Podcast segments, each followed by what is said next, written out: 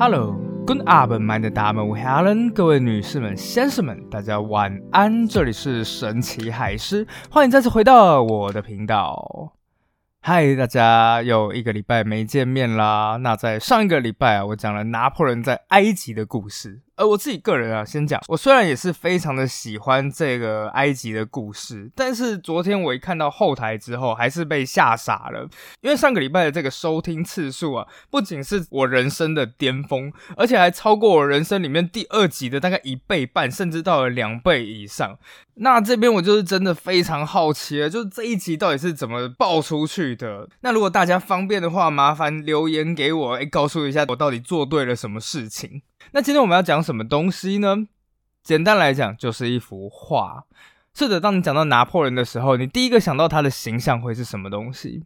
是不是他骑在一匹白马上面？而事实上，那一幅画是有名字的，叫做《拿破仑跨越阿尔卑斯山》。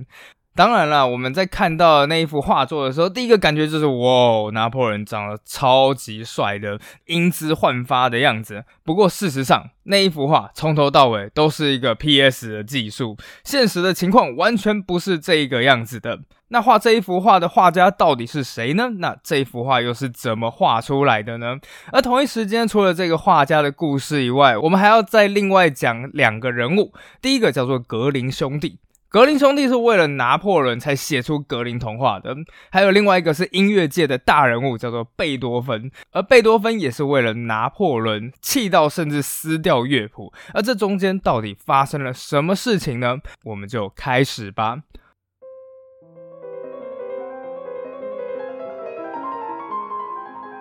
好，那在故事开始前呢，也一样，请大家踊跃按赞、订阅海狮说。如果方便的话，也请为海狮一条小小小小的沙丁鱼。你的支持就是我们前进的最大动力。我们一起让这个节目长长久久啊！我今天这一段真的说的越来越顺了。好，那我们就开始吧。好，那上一节我们说到什么呢？我们说到拿破仑他在埃及，而虽然他去埃及发现了罗塞塔石碑这件事情在文化上面是很重要，没错啦。但从军事的角度来说啊，其实完完全全就是一个大失败。当时拿破仑正率领着他的几万法军，在整个埃及的沙漠里面横冲直撞。不过就在两边打得火热的时候，英国舰队已经找到了停在尼罗河外面的法国舰队了。在短短三个小时之后。后，这个法国地中海舰队已经没了。是的，十七艘船到最后被打到只剩下两艘。消息一传到了沙漠里面的法军的时候，整个法军上下非常的焦虑啊！天哪，这不就代表说我们这几万人全部都被困在这该死的沙漠里面了吗？我们到底应该怎么办啊？将军，将军，拿破仑将军呢？所有人都焦头烂额的在寻找拿破仑。不过不管怎么样，到处都找不到拿破仑的身影。到最后，终于找到了一封拿破仑留下来的信件。信里面，拿破仑写道：“当你看到这封信时，也许我已经不在了。”所有人一看到这里，那是焦急万分呐！将军不会接到消息之后打击过大，已经自杀了吧？将军们继续读着信，拿破仑继续写道：“因为现在我已经先回法国了，你们自己加油吧，球迷！”将军，将军，哎哎哎！真的，我没有跟各位开玩笑，因为拿破仑这个时候真的丢下了自己的军队，跑回法国了。法国的将领们完全就不敢相信啦，这些将军啊，写下自己绝望的心情。我完全不敢相信，拿破仑将军竟然会在这样绝望的情况下彻底抛弃了我们。我们没有钱，我们没有火药，我们连炮弹都没有，敌人就紧紧的在我们后面。到最后啊，这崩溃的几万法军就这样子被留在了埃及，苦苦支撑了两年之后呢，终于跟英国军队投降，而罗塞塔石碑也就这个样子落入了英国手中，成为了大英博物馆的镇馆之宝。那现在我们就回到了一个问题啦：拿破仑在这个时候为什么要抛下军队，自己偷偷的回到了法国呢？原来是在这个时候，整个法国政局再次的风起云涌了。前面在恐怖时期时，大家是不喜欢罗伯斯比，但罗伯斯比至少是一个清廉的人。等到罗伯斯比下台之后，取而代之的政治人物却一个比一个更加腐败。那内政就已经够糟糕了。那同一时间的，外国势力一看到之后，当然是趁你病要你命，所以也开始纷纷卷土重来。在西边的叫做英格兰，而在东边的叫做奥地利，在北边也有一个俄罗斯，开始纷纷的结起了联盟。尤其是法国的死敌叫做奥地利，之前这些奥地利人才跑到意大利，然后被拿破仑就这样子赶走了。但如今啊，当拿破仑被困在埃及的时候，奥地利又开始。卷土重来了。内忧外患的消息很快就传到了拿破仑的耳中。这个时候，他的嗅觉就马上告诉他，巴黎很有可能会在近期内会有一场大型的变动。而如果啊自己没有及时的赶回巴黎的话，那巴黎里面的其他人很有可能就会发动政变，然后取而代之。而自己啊，也就是只是被困在埃及的这个将军而已。所以啊，拿破仑就这个样子啊，留下了埃及的几万大军，自己先回去了。但是啊，在独自回到巴黎的这一段旅程里面，拿破仑的心情其实一直都是焦躁不安的。根据拿破仑秘书的记录是这个样子说的：我们对回到法国是否会受到民众的欢迎这一点，我们是完全没有把握的。只要一个弄不好的话，拿破仑的政敌完全可以把拿破仑打得体无完肤。他们可以这样子说。哇塞！你在埃及，整个舰队都没了，而且现在还把我们几万子弟兵就这样子留在了遥远的非洲，自己回来，你要不要脸呐？而就在这样经过了四十七天的航行之后，拿破仑的船舰终于抵达了法国海岸。没想到啊，现在的巴黎政府实在是太不受欢迎了。所以两相比较下来，诶，就算拿破仑把自己的军队扔在埃及这件事情不太好看，但至少之前拿破仑一直都是个常胜将军呢。所以啊，在一下船之后，人们一看到拿破仑就开始蜂拥的朝着他高声欢呼：“啊，拿破仑回来啦！欢迎英雄凯旋，拿破仑万岁！侵略者啊，你们的末日到了！”当地的代表一听到拿破仑回来了，急急忙忙的跑到了拿破仑的跟前，激动的说道：“英勇的将军，请你将侵略者全部驱逐出去吧！法国人永远都永待您。”这下子，拿破仑的疑虑和担忧一瞬间彻底被扫空了。所以回来之后，拿破仑就立刻进行了一起秘密活动。时间来到了一七九九年的十一月，按照当时的法国历法，它叫做雾月。在凌晨时分，所有忠于拿破仑的军队士兵纷纷集结在拿破仑的房子里面。而拿破仑的房子因为实在是太小了，所以不只是屋子里面站满了人，甚至连楼梯、走道和整个院子全部都挤满了士兵。接着一声令下，开始。所有士兵接到命令之后，立刻前往当时的议会，而历史上最知名的雾月政变就这样子爆发了。那我就直接说结论，就是拿破仑终于到最后成为了法国最高的执政官，而这一年他才年仅三十岁。那这个时候啊，拿到执政权的拿破仑第一件事情要做什么呢？那当然就是做拿破仑最擅长的事情，就是指挥军队，痛揍外国人。尤其是那个奥地利，当时它叫做神圣罗马帝国，因为奥地利的军队这个时候又在北意大利了，因此拿破仑就决定亲自指挥法国军队穿越阿尔卑斯山进入意大利半岛，而留下这经典一幕的，就是我们前面其实就有提过的一位画家，他叫做贾克大卫。哎，对，就是我们在第二集的时候，其实有稍稍的提过这一位画家的故事，不晓得大家还记不记得啊？是说，这位画家在大革命期间画了一幅非常知名的画，叫做《马拉之死》。再讲的就是一位雅各宾的领袖，叫做马拉。他被刺杀了之后呢，就是这一位极度支持大革命的画家大卫自告奋勇。前去马拉被杀害的现场，将马拉画成简直像是为信念而死的殉道者。而也就是因为这一幅画，让整个法国的群众大量开始支持革命的雅各宾派，也就这个样子开启了恐怖政治。不过啊，其实除了马拉之死以外，大卫其实画了很多画。不过在早期的绘画，其实都是以什么希腊、罗马的这种故事为主。那后来法国大革命也发生了，那大卫也就这个样子成为这个革命理想的狂热支持者。好不容易等到拿破仑终于上台了，大卫也自然而然的开始追随起了拿破仑。终于在有一天，他得以亲眼的见到这一位拿破仑了。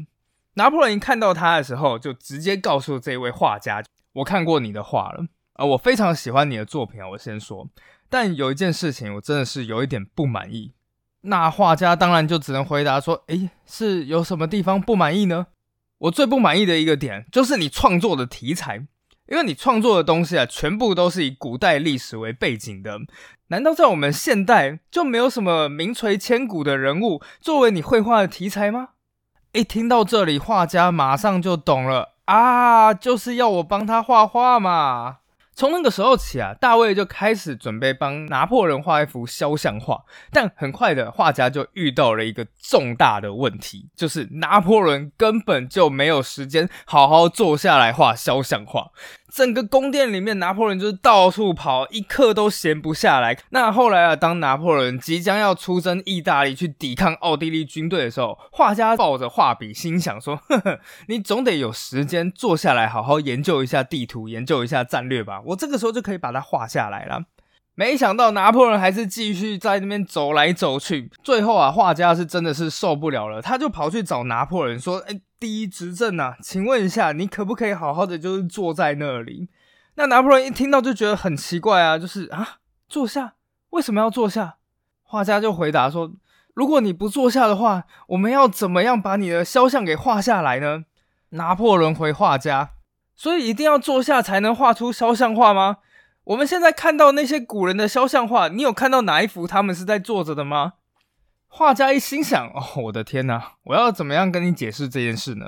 啊，第一执政啊，事情不是这个样子说的。因为毕竟在我们现在这一个年代，没有人去见过那一些古人嘛，所以我们当然可以按照一些想象力去想象他们的样子。但您不一样啊，所有的法国人都见过您的样子。我要画您的肖像，总要把你的五官啊什么画的像一点吧。”拿破仑一听到这里，哈哈大笑：“啊啊啊啊！”你说要画的像我吗？那你就给我听好了。一幅肖像画看起来像不像本人，跟他的五官像不像完全没有关系，而是在于有没有捕捉到他的神韵。啊，神韵？对，就是神韵。最重要就是要把那个神韵捕捉下来就够了。所以拿破仑就要求大卫：你现在帮我画一张画，在那一张画里面，我要很冷静的骑着一匹。高大但是激动的骏马上面，画家没办法，只好说：“ 我想想办法吧。”后来画家就描绘了拿破仑的五官。但身体的部分，画家就只好把自己的儿子叫过来说：“哎，你用骑马的姿势坐在这一张椅子上面，让我把它描绘下来。接下来再跟拿破仑借他总指挥官的制服，然后还有他的马匹。就这样子，经过各种 PS 三合成技术之后，拿破仑形象中最知名的这一幅作品，叫做《拿破仑跨越阿尔卑斯山》，就这样完成了。在这一幅画里面呢，画家画了一位英姿勃发的将军，身上穿着总司令的制服，而在这制服的外面披着一件艳红色的大披风，而这披风啊在风中飘扬着。拿破仑胯下的白马呢，只用两只后脚站立，前脚高高的举起，而拿破仑的眼神呢，则是临危不乱，他一只手抓住的缰绳，另外一只手则指着远方目标的山顶。告诉法军士兵，就是朝那个地方前进。这是整个十八、十九世纪最杰出的画作之一，那也是拿破仑最出名的形象之一。也就因为这个样子啊，大卫最后就成为了官方的宫廷画师。事实上啊，拿破仑根本就不是以这样的形象进入意大利。事实上，拿破仑是骑着驴子进去的。不过，骑着什么东西都好啊，因为结论才是最重要的。简单来说，拿破仑在意大利再次大获全胜，奥地利军队再次被打得灰头土脸，拿破仑的地位呢前所未有的巩固，而他也趁着这一次的机会，大肆的改造了巴黎。我们现在看到的巴黎有许多东西，其实都是拿破仑还有他那个时候的规划所遗留下来的产物。比方说，他为这个城市增加了人行道，他用街灯点亮了巴黎城。另外，他也为塞纳河再增添三座新桥梁，包括整个巴黎的第一座铁桥，叫做艺术桥。那后来也不知道为什么，到最后艺术桥就变成了爱情的见证。世界各地的情侣三不五时就会跑到巴黎的这一座艺术桥，然后把他们的爱情锁锁在那一条桥上面。而在二零一四年的时候，这一条桥因为上面的锁实在是太多了，甚至压垮了一部分的桥梁。我那个时候在德国看到这个新闻，顿时就觉得哇，真的是太扯了。他规划了巴黎最知名的地标凯旋门，另外啊，他也改善了巴黎的供水系统，在这个城市里面建造了大大小小的喷水池，免费提供水源给巴黎人。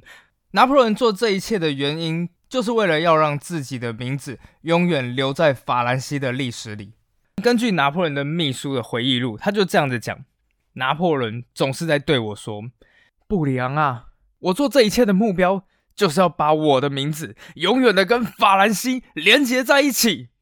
时间就这样子来到了四年之后，终于在一八零四年的十二月，拿破仑走到了他权力的最后一个台阶，正式加冕成为法兰西皇帝。那这个仪式呢，是在巴黎的圣母院举行的。整个仪式持续了整整三个小时，当时十二月根本就是天寒地冻，而且在仪式进行的时候，为了要让别人看见，大门还不能关起来，所以在里面观礼的宾客整个都快被冻僵了。不过这对拿破仑来说问题倒没有很大，因为这个时候他身上披的是一件加冕用的超重磅深红色斗篷，重量多少呢？三十六公斤，所以他走路的时候，甚至要四个人在他旁边扶着那一件斗篷。他从教宗手中接过皇冠，戴在自己的头上，而最后呢，也将皇冠戴在自己的皇后约瑟芬的头上。那当然，宫廷画师大卫也完整的重现了这一幕，画下了知名的画作，叫《拿破仑加冕》。很多历史课本版本里面应该都会有出现那一幅画，但事实上，那一幅画本人非常的巨大，多大呢？他那一幅画光是高度就是现在的两层楼高。所以啊，里面的人物几乎都是一比一的等比例，画家啊精确的将整个一百多位的来宾全部都画了下来，而画作的光源呢是从上方倾泻而下，呈现出有如神一般的完美。不过当然了，画家自然也是用了一些小小 P 图的技巧啊。根据后人的估算，画家至少把拿破仑画成了一百八十公分。等到画作全部完成之后，画家就将这一幅巨作呈现给了拿破仑看。拿破仑在这个画前面整整欣赏了半小时，接着叹了一口气，说：“唉，这不是一幅画，而是一个人走进了画中的场景里。事实上也的确如此，因为当人们走进罗浮宫参观这幅画的时候，的确会造成一种不可思议的感觉，好像他们真的走进了画中的场景里，见证了一个这样子的历史性时刻。”而在欣赏完画作之后，拿破仑转身举起了帽子，向这位艺术家致敬。这幅作品很好，好极了，谢谢你。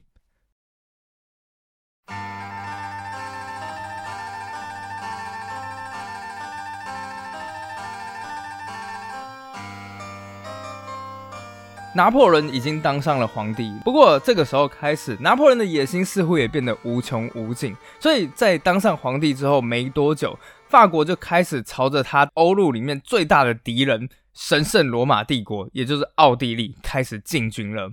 就在拿破仑当上皇帝大约十个月左右，法军就攻下了奥地利的首都维也纳，逼得当时的奥地利皇帝匆匆忙忙的逃离了自己的首都，来来到了俄罗斯寻求沙皇的援助。最后两国联合起来一起对抗法国，这场聚集了三位皇帝的三皇会战打响了。这是拿破仑一生中最辉煌的代表作。而拿破仑当然也是志在必得，所以在开战前，他就对全体士兵发表演讲：“我们一定会以胜利结束这一场战争，这一片美丽的战场将永远属于我们。”没过多久，战役就爆发了。那当然，因为在 Podcast 没有办法讲太多战役的部分，所以我直接就跳到结论，那就是法国碾压性的大获全胜。所以在隔天，拿破仑再次对全军发表了讲话。不朽的光荣将永远归于你们，我的雄鹰们。在日后，在每一个地方，你们只要对别人说出我参加了这一场战役，别人就会带着钦佩的眼神回答说：“哇，你真的是一个勇士啊！”拿破仑进入了德意志地区，但是呢，就是因为这个举动，改变了德意志。当时德国还不是一个国家，而是大概有两百五十到三百多个小国家分散在各地。那在拿破仑之前啊，其实德意志各地也是觉得说，哎呀，反正我就自己统治自己，好像也没有什么不好嘛。不过，就在拿破仑的这个刺激之下，所有的德意志诸国开始意识到，如果我们就这个样子各自为政，那就是被各个击破了。德意志地区产生了一种强大的民族向心力，他们开始出现了两项最关键的转变：第一，知识就是力量，德意志要掌控自己的命运，只有一条路，就是教育。像大家都知道，在现在的德国有很多那种老牌大学，整个德国里面最老的叫做海德堡大学，它成立的时间呢是一三八六年。莱比锡大学啊、慕尼黑大学这种都是创立于十五世纪初，年代都非常的久远。不过呢，在十八、十九世纪的时候，这些大学要么就是很穷。要么就是只是培养教师啊，公职人员，也就因为这个样子，一位普鲁士的哲学家叫做洪堡，奋起直追，就在王室的赞助之下，他创立了世界上的第一所现代大学，也是我自己人生里面的第一志愿，叫做柏林大学。当然，柏林大学不是年代最久远的大学，很多像什么海德堡大学啊、哥廷根大学啊，都早于它。那当时英国也有牛津、剑桥，甚至连美国哈佛大学都比它远。但是柏林大学不一样，因为在先前所有的大学，它只重视讲课的部分，只重视教学，而柏林大学却赋予自己一个新任务，就是研究，自由的、广泛的研究。当然，那个时候我想要进柏林大学，也是有一个自己的原因啦，因为它其实就是现代历史学的发源地。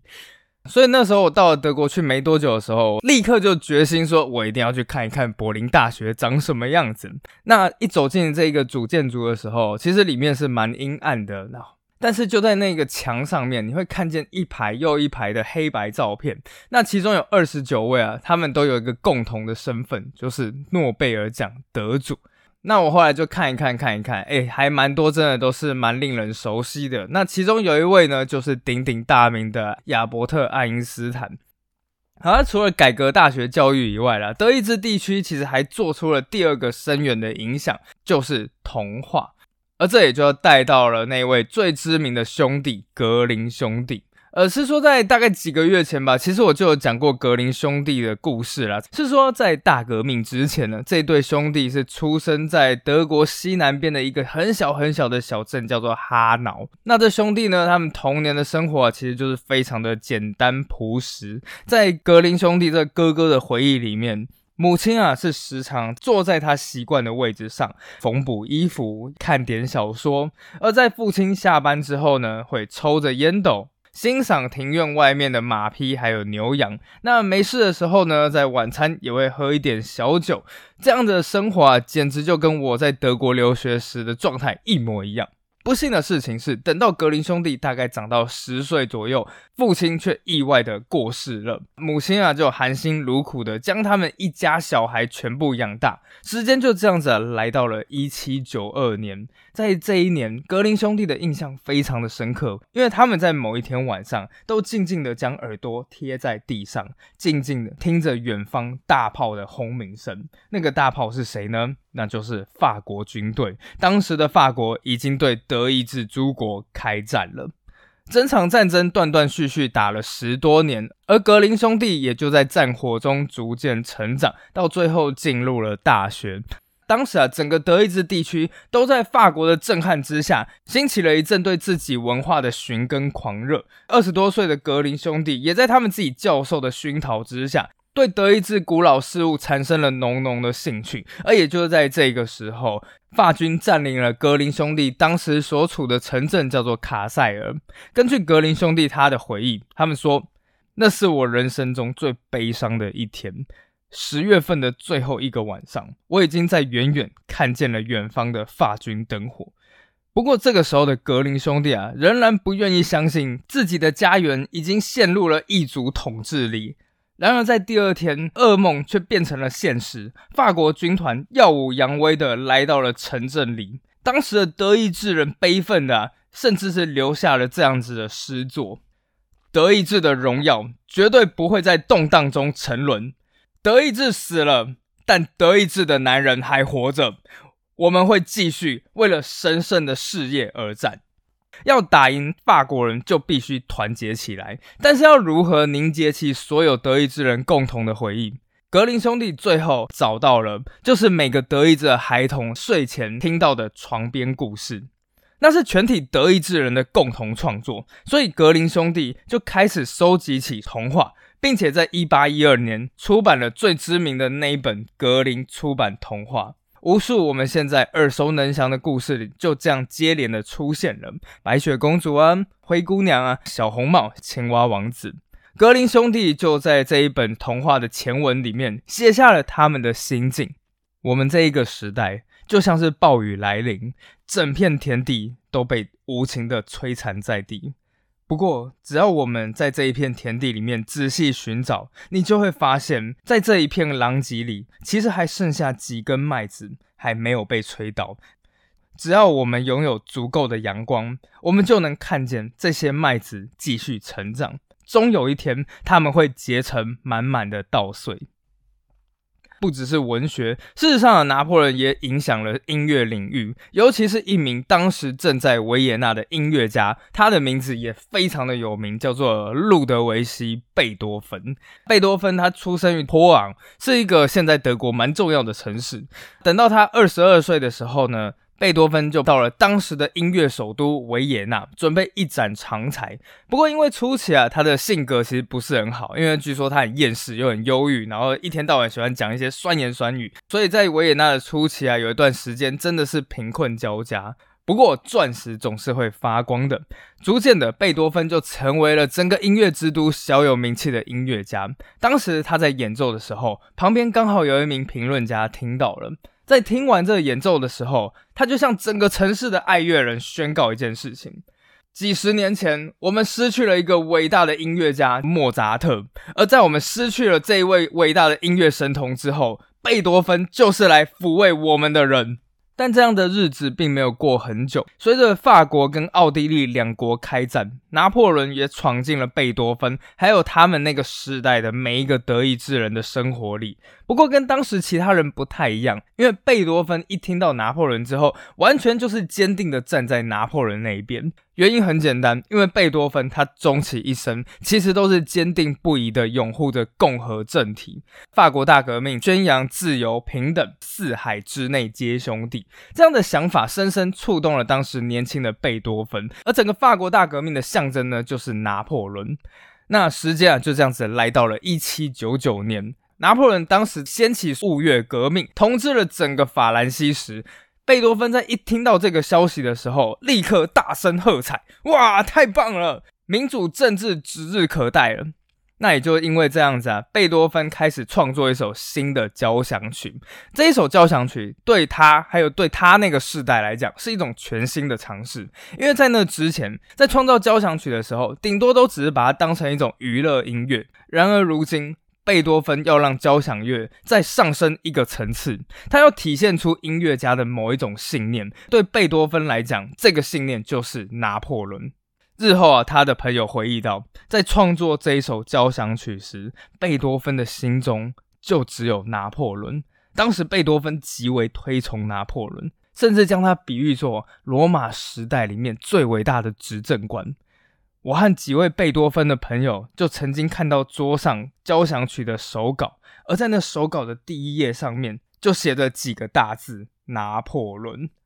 贝多芬用尽了自己全部的才华，想要将这首交响曲献给拿破仑。但是啊，随着时间经过，已经开始有越来越多迹象显示，拿破仑不只是要执政，他还想当皇帝。但是啊，这一切传言呢，贝多芬都充耳不闻。不过，就在一八零四年，他曾经相信的那一些政治领袖，终于有一天背弃了自己，因为拿破仑称帝了。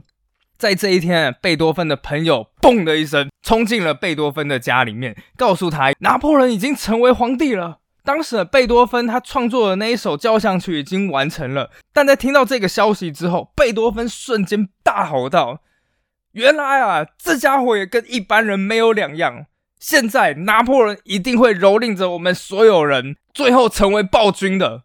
说完，贝多芬马上走向了桌子，抄起了乐谱，一撕两半，再用力的丢到了地上。后来，贝多芬改编了这一首曲子，并且用力的涂掉了乐谱的封面，用力之大，甚至是划破了乐谱的纸张。那一直到现在，都还留着他当时就是划破的那一些乐谱。而这首交响曲的名字呢，也不再是拿破仑，而是改名叫做《英雄交响曲》，为纪念一位伟人而作。《英雄交响曲》是贝多芬的第三号交响曲。这首曲子曾经见证了贝多芬的希望，也见证了贝多芬的梦碎。随后，就像大家都知道的，拿破仑称帝之后，远征俄罗斯失败了，然后到最后也逐渐的退出了德意志。不过，贝多芬那个四海一家皆兄弟的梦并没有碎，因为时间来到了一八二零年。这时的贝多芬也几乎已经完全听不见，身体的状况也越来越糟糕。然而啊，在自己即将油尽灯枯之时，贝多芬写下了自己一生中最知名的交响曲——第九号交响曲，而其中的最后一个乐章非常的有名，就叫做《欢乐颂》。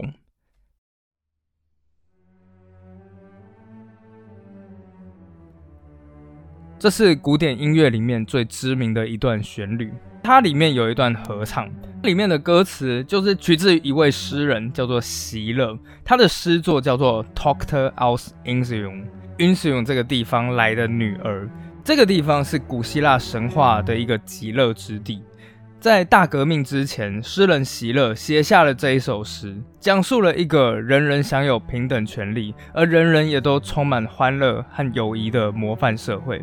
就在席勒写下了这一段诗之后四十年，贝多芬将这一段文字重新的化作音乐。他描述了一个世界大同的景象：我们如醉如狂，走进了你的圣地，在你温存的羽翼下，四海之内皆兄弟。后来啊，音乐评论家就这样子描述了贝多芬的这一段作品：在经历过所有的政治混乱之后。贝多芬最终以这一部作品作为一种呼吁，他希望在未来的某个时间里面会出现一个没有战争、没有破坏、只有和平和永远快乐的乌托邦。最后，在一九八零年代，当时德法早就已经停止了战争，并且联合创造了一个新的欧洲共同体，也就是未来的欧盟。当时他们决定要选一首官方国歌的时候，他们很快就选定了，就是贝多芬的这首《欢乐颂》。理由非常的简单，就是因为这首曲子体现了整个欧盟的精神，叫做多元一体，愿每个人都可以和谐共存，而每个人也都可以各自绽放。